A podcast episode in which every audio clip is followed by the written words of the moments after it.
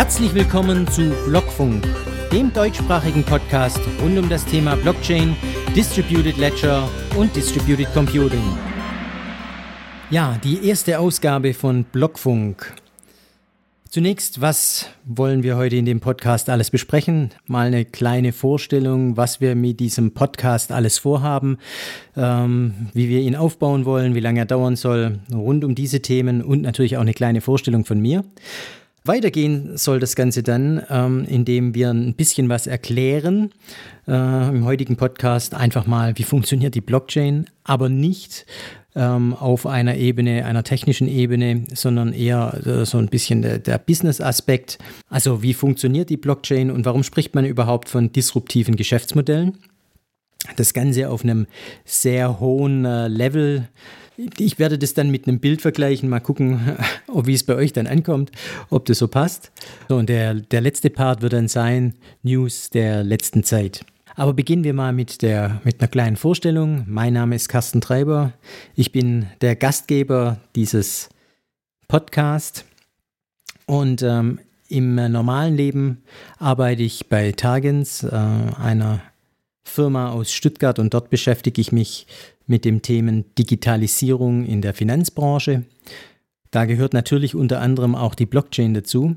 Ähm, und so bin ich eigentlich auch zu meiner Liebe zur Blockchain gekommen. Und ähm, das beschäftigt mich eben nicht nur im beruflichen Alltag, sondern darüber hinaus, was mich natürlich auch dazu veranlasst hat, ähm, in verschiedenen Gruppen beizutreten und mich dort zu engagieren. Eine Gruppe ist die Special Interest Group äh, Blockchain der BWCon und äh, damit sehr eng verbunden, aber separat als Expertennetzwerk im Raum Stuttgart zum Thema Blockchain, das BlockLab. An äh, dem Namen BlockLab angelehnt eben auch hier der Name des Podcasts Blockfunk.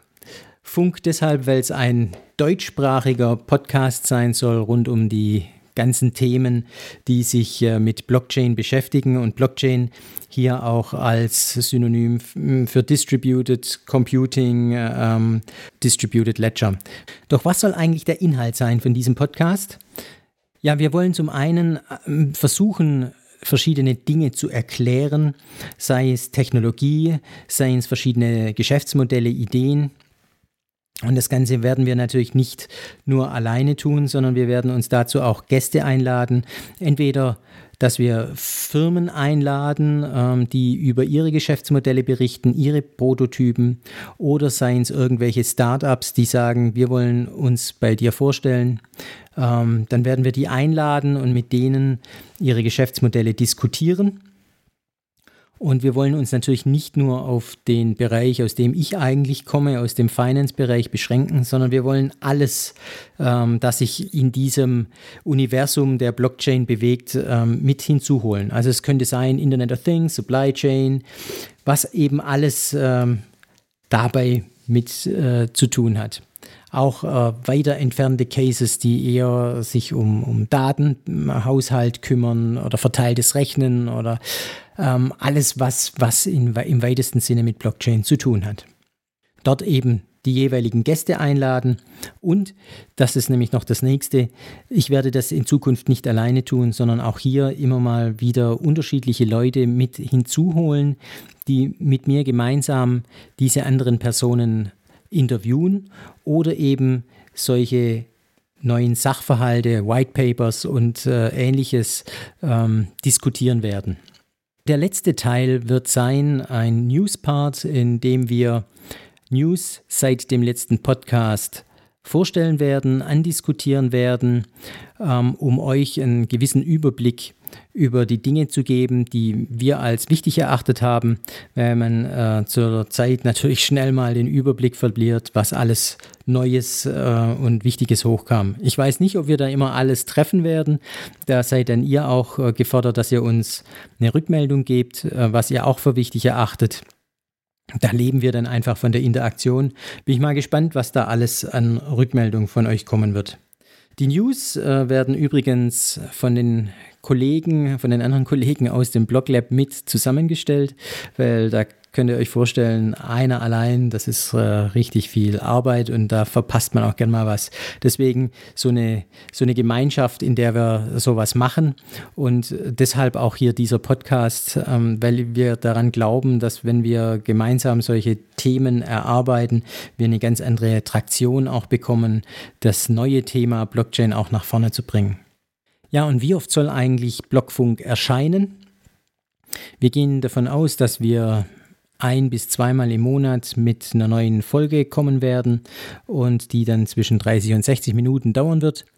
Äh, wir lassen uns da mal überraschen, mal gucken, äh, wo wir da hinkommen und äh, wie stark das Ganze dann gehört wird. Wir haben uns da schon mal viel vorgenommen. So, und ja, ihr habt es überstanden. Ähm, den ersten Teil habt ihr schon überstanden. Jetzt geht's äh, ins Eingemachte. Jetzt erzähle ich ein bisschen was über die Blockchain und wie die eigentlich funktioniert.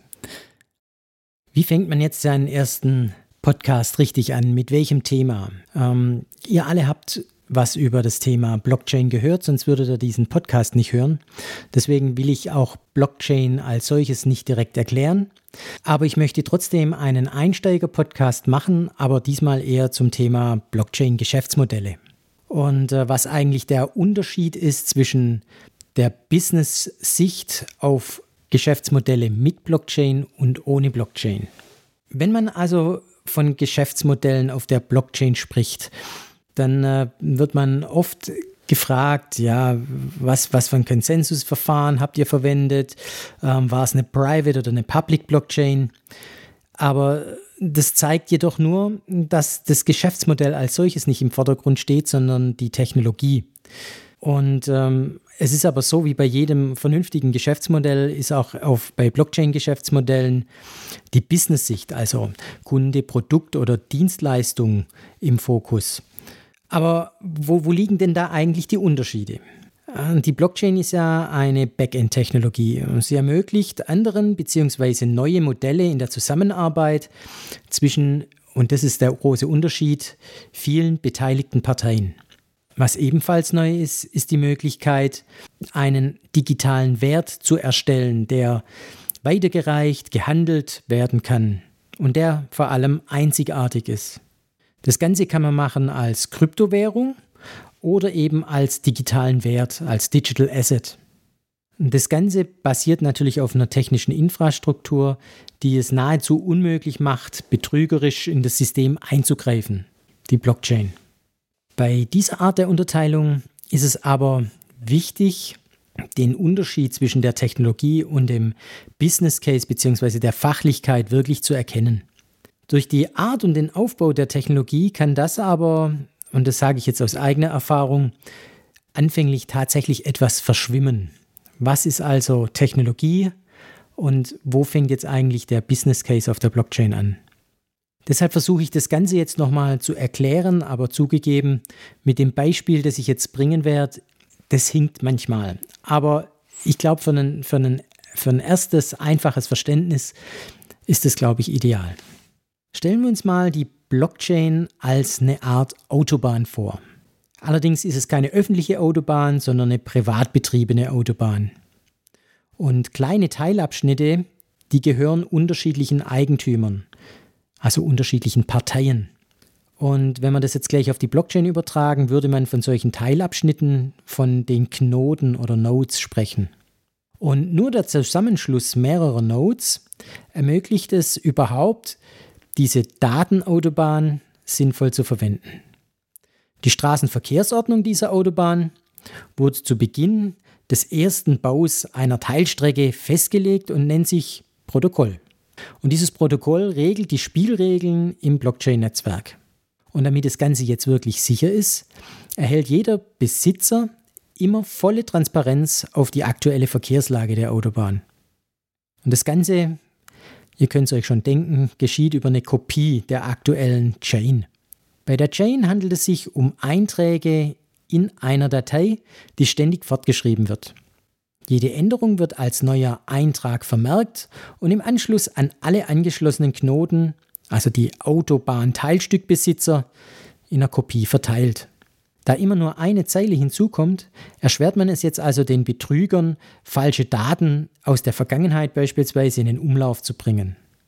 Zudem kontrollieren alle anderen Knoten, ob die neue Aktualisierung so stimmig ist. Und nur wenn die Mehrheit davon überzeugt ist, dann handelt es sich um eine gültige Transaktion. Ich glaube, greifbarer wird es vielleicht auch nochmal mit einem einfachen Beispiel. Angenommen, Bob, Alice und Mark befinden sich im gleichen Netzwerk. Bob kauft von Mark ein Auto und der Kauf wird auf der Blockchain protokolliert. Die Information ist durch das Protokoll allen im Netzwerk befindlichen Personen bekannt. Also auch Alice. Also selbst wenn Mark nun das Netzwerk verlässt oder den Verkauf bestreitet, dann kann Bob mit Hilfe von Alice den Besitz nachweisen. Denn beide besitzen ja jetzt die identische Information zum Besitzübergang von Mark zu Bob. Die Nachvollziehbarkeit der Aktionen zusammen mit der Mehrheit bestimmt die Wahrheit. Also eine übergreifende Instanz braucht es deshalb nicht mehr. Aber nochmal zurück zum Vergleich. Damit nun auch alle Autobahnteilstückbesitzer, also Knoten, etwas davon haben, dass ihre Autobahnteilstücke befahren werden, gibt es eine Maut. Je nach Benutzung muss der Nutzer des Teilstücks dafür zahlen. Und äh, bei der auf Ethereum-Protokoll basierenden Blockchain nennt sich das Ganze Gas. Der Teil, den ich jetzt erklärt habe, das ist die Technologie. Doch jetzt kommt der zweite Teil. Denn was wären eigentlich die Straßen ohne die darauf fahrenden Autos? Und die gibt es natürlich auch. Bei der Blockchain spricht man hier von den Smart Contracts, den Coins, den Digital Assets und so weiter. Und tatsächlich sind es die Dinge, die den Mehrwert ausmachen, um die Fachlichkeit zu transportieren. Also jegliche Aktivität, die von ihnen ausgeht, wird über sogenannte Transaktionen festgehalten und in der verteilten Verwaltung, also in dem Distributed Ledger, vermerkt. Das Ganze ist für jeden einsehbar, nachvollziehbar und vor allem sicher. Eine Verbriefung, eine digitale Identität, ein neuer Coin, alle diese Dinge laufen auf der Autobahn. Also der Blockchain als Basis Backend-Technologie. Jetzt merkt das auch, dieser Vergleich hinkt natürlich ein klein bisschen, weil beispielsweise hängen die Knoten nicht wie im Autobahnbeispiel hintereinander, sondern jeder ist hier mit jedem verbunden, sodass beim Ausfall eines einzigen Knotens das ganze System nicht zusammenbricht, sondern einfach weiterläuft. Bekannt ist das Ganze vielleicht am ehesten aus Tauschbörsen vergangener Tage, wie zum Beispiel Napster. Also wenn wir jetzt über Geschäftsmodelle reden, dann reden wir meist rein über diese Autos, die auf der Autobahn fahren. Die Autobahn selbst muss gegebenenfalls um eine Ausfahrt oder ein bestimmtes Serviceangebot erweitert werden, bildet aber das technische Backend. Was man sich aber immer, immer wieder fragen muss, ist, macht dieser technische Aufbau immer Sinn? Braucht man denn immer so eine Blockchain? Nee. Man muss schon genau hinsehen und bewerten, wann Blockchain Sinn macht. Beispielsweise macht die Blockchain nur Sinn, wenn viele beteiligte Parteien, die am fachlichen Prozess beteiligt sind, auch teilnehmen. Ebenfalls wichtig ist es, dass ein Digital Asset wie ein Wertgegenstand oder eine Urkunde, ein Zertifikat, das digitalisiert abgebildet wird, oder eben eine Coin vorhanden ist, die ich tatsächlich weitergeben kann. Und letztendlich möchte man auch mit dieser Art der Zusammenarbeit Vertrauen schaffen. Und nur wenn diese Voraussetzungen auch wirklich erfüllt werden können, dann sollte man sich weiter über Geschäftsmodelle auf Blockchain-Basis beschäftigen. Aber jetzt noch ein Aufruf zur Vorsicht. Denn man muss sich um eins immer bewusst sein. Wenn ich viele beteiligte Parteien mit einbeziehe, dann öffne ich mich nach außen. Ja? Und darüber sollte man sich wirklich bewusst sein. Denn dies kann sowohl positive als auch negative Auswirkungen auf das eigene Geschäftsmodell und auf die Geschäftsmodelle anderer haben. Und das richtig zu begreifen ist nicht ganz so einfach. Da braucht es tatsächlich meist praktische Übungen und Erfahrung, um diese, diese Auswirkungen wirklich zu erkennen.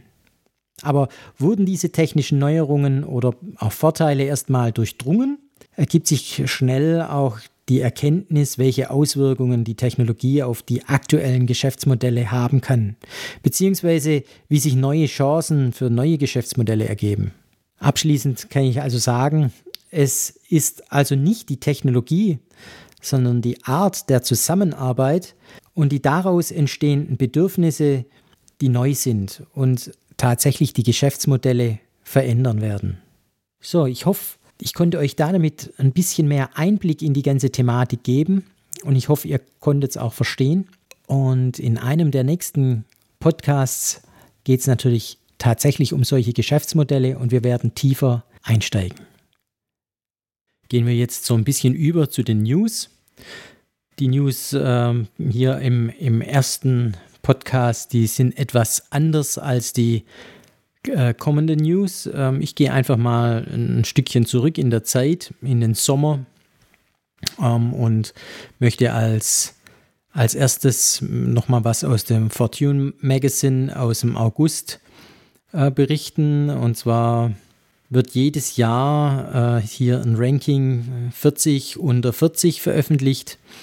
Dabei werden die 40 global einflussreichsten Personen unter 40 Jahren aus der Geschäftswelt gekürt. Und äh, in diesem Jahr 2017 gehen der Platz 10 und 11 an Vitalik Buterin und an Brian Armstrong. Wie ihr wisst, äh, ist der Vitalik äh, 23 Jahre und der Gründer der Ethereum Blockchain. Und na klar ist er auch sehr bekannt für seine Katzenshirts, mit denen er jedes Mal auftritt. Brian Armstrong ist der CEO von Coinbase und er hat in der letzten Finanzierungsrunde, und das war kein ICO, sondern normales Venture, 100 äh, Millionen US-Dollar eingenommen und ist damit zu einem der einflussreichsten Unternehmen in der Fintech-Branche aufgestiegen. Eine interessante News ähm, zu einem ICO. Ende Mai nahm das Projekt um den Brave-Browser in einem ICO 35 Millionen Dollar in Ether und das in unter 30 Sekunden ein. Also die, die Finanzierungsrunde, die dauerte gerade mal zwei Blocks auf der Ethereum-Blockchain und legte diese mit dem verursachten hohen Transaktionsvolumen teilweise lahm. Hinter dem Projekt steckt Brandon Eich, das ist der Erfinder von JavaScript und der ehemalige Mozilla CEO. Und jetzt noch ein bisschen News ähm, aus der Versicherungsbranche. AXA goes Blockchain with Fitzy. Die französische AXA-Gruppe hat Fizzy, eine Blockchain-basierte Versicherung für Flugverspätungen, vorgestellt. Fizzy soll eine vollautomatisierte und sichere Plattform sein, die auf der öffentlichen Ethereum-Blockchain aufsetzt. Wenn Kunden über die FISI-Plattform eine Versicherung abschließen, wird der Kauf einschließlich Vertragsparameter in einem Smart Contract auf der Ethereum-Blockchain geschrieben. Der Smart Contract nutzt globale Flugverkehrsdatenbanken als Oracle, um Flugverspätungen abzufragen. Sobald jetzt eine Verspätung von mehr als zwei Stunden vorliegt, wird die vereinbarte Kompensationszahlung automatisch an den Versicherungsnehmer ausgezahlt. FISI befindet sich momentan in einer Testphase für die Flüge zwischen Paris und den USA, soll aber in den nächsten Monaten weiter ausgerollt werden. Interessant in dem Zusammenhang ist noch Etherisk. Das ist ein deutsches Startup, das auf Basis von Blockchain-Technologie dezentrale Versicherungslösungen anbietet. Und äh, hier entstand auch die erste Blockchain-basierte Versicherung für Flugzeugverspätungen. Etherisk versucht durch eine dezentrale Versicherungsplattform die Marktkonstellation von Versicherungen zu disruptieren. Auf Etherisk können Individuen, Unternehmen und Organisationen eigene Versicherungslösungen und Applikationen gestalten und anbieten. Etherisk versucht somit, den Intermediär Versicherung zu disruptieren. Eine Meldung vom 10.09. diesen Jahres. B3i stellt funktionsfähigen Prototypen für Rückversicherungen vor. Im letzten Jahr gründeten Versicherer und Rückversicherer die Blockchain-Initiative B3i, um gemeinsam Möglichkeiten hinsichtlich schnellerer, angenehmerer und sicherer Versicherungsservices durch Blockchain-Technologie zu untersuchen. Zu den Gründungsmitgliedern zählten Aegon, Allianz, Munich Re, Swiss Re und Zürich. Jetzt wurde der erste voll funktionsfähige Blockchain-Prototyp bei der RVS-Konferenz in Monte Carlo vorgestellt. Der Prototyp verspricht einen Produktivitätsgewinn von bis zu 30 Prozent. Dabei sollen alle Parteien von der Effizienz profitieren, sowohl Makler, Versicherer als auch Rückversicherer gleichermaßen. Das Ganze basierend auf der Distributed App des Prototypen. So, nun noch ein paar News zum Thema ICO. Ganz aktuell äh, vom 29.09. Und zwar trifft die FINMA Abklärungen bei ICOs. Ähm, das ist, ähm, die FINMA ist die Finanzmarktaufsicht aus der Schweiz. Und ähm, sie hat diese Woche eine Aufsichtsmitteilung zur Initial Coin Offerings herausgegeben. Nachdem in der letzten Zeit in der Schweiz äh, sehr viele ICOs ähm, begeben wurden, prüft nun die FINMA, ob ähm, bestehende aufsichtsrechtliche Bestimmungen verletzt wurden. Aber dass sie das jetzt untersucht, ähm, unterstreicht automatisch auch das Potenzial dieser Technologie für den Schweizer Finanzmarktplatz. Das Schweizer Finanzmarktrecht sei grundsätzlich prinzipienbasiert gehalten und folge dem Prinzip der Technologieneutralität. Das Aufnehmen von Geld für eigene Zwecke durch Blockchain-Technologie sei grundsätzlich aufsichtsrechtlich unreguliert. Die konkrete Ausgestaltung von ICOs unterscheidet sich im Einzelfall in technischer, funktionaler und ökonomischer Hinsicht. Das Ganze zeigt also, dass die, die Schweizer an der Stelle weitergehen und es zeigt auch, sobald eine gewisse Traktion auf solche Themen wie ICOs ähm, kommt, auch die Aufsicht anfängt, sich dem Thema anzunehmen. Zum gleichen Thema wurde Florian Glatz, ähm, der Präsident des Bundesverbands Blockchain, ähm, interviewt. Dazu kam ein Bericht in der Gründerszene vom 8.9. mit dem Titel Regulierung von ICOs. Und er spricht davon, dass ähm, viele derzeit einfach versuchen, ICOs zu platzieren. Das Ganze ist so ein bisschen die Goldgräberstimmung. Das Ganze angetrieben durch das ICO-Verbot in China spricht er jedoch davon, dass er nicht daran glaube, dass es in Deutschland bzw. Europa ebenfalls zu so einem Verbot kommen wird. Allerdings wünscht er sich äh, in diesem Zusammenhang, dass die BaFin sich etwas offizieller zu dem Thema äußert. Und noch ein Bericht aus der Tech Church vom 29.09. Die SEC, die Securities and Exchange Kommission der USA, hat zwei ICOs des Betrugs an Investoren verurteilt. Dabei handelt es sich um kryptogedeckte Immobilien sowie ein Diamantenprojekt. Aber hinter beidem steckt Maskim Zaslavski. Äh, und die SEC beschuldigt ihn, des Verkaufs von nicht registrierten Wertpapieren und Coins, die nicht existent seien und an ahnungslose Investoren verkauft wurden. Was das Ganze zeigt, ist, dass ICOs gezielter unter die Lupe genommen werden von der SEC und nicht mehr in einem rechtsfreien Raum agieren. Dazu veröffentlichte die SEC bereits im Juli eine Warnmitteilung an Investoren, ähm, die ICOs als Kapitalanlage genauer zu prüfen. Allerdings ähm, muss man hier noch genauer dazu sagen, dass ähm, es sich bei diesem Vorhaben tatsächlich ganz klar um Betrug handelt und nur ICO als Mittel ähm, zum Zweck verwendet wurde. Nee, aber ganz klar ist es schön zu sehen, dass endlich das erste Unkraut gejätet wird und ein Zeichen an die Scammer da draußen geschickt wird. Generell handelt es sich bei ICOs um ein sehr interessantes Thema und ich glaube, einer der nächsten Podcast wird mit Sicherheit äh, etwas näher auf die ICOs eingehen, ähm, wo die herkommen, wie die funktionieren. So, das war's. Vielen Dank und bis zum nächsten Mal bei Blockfunk.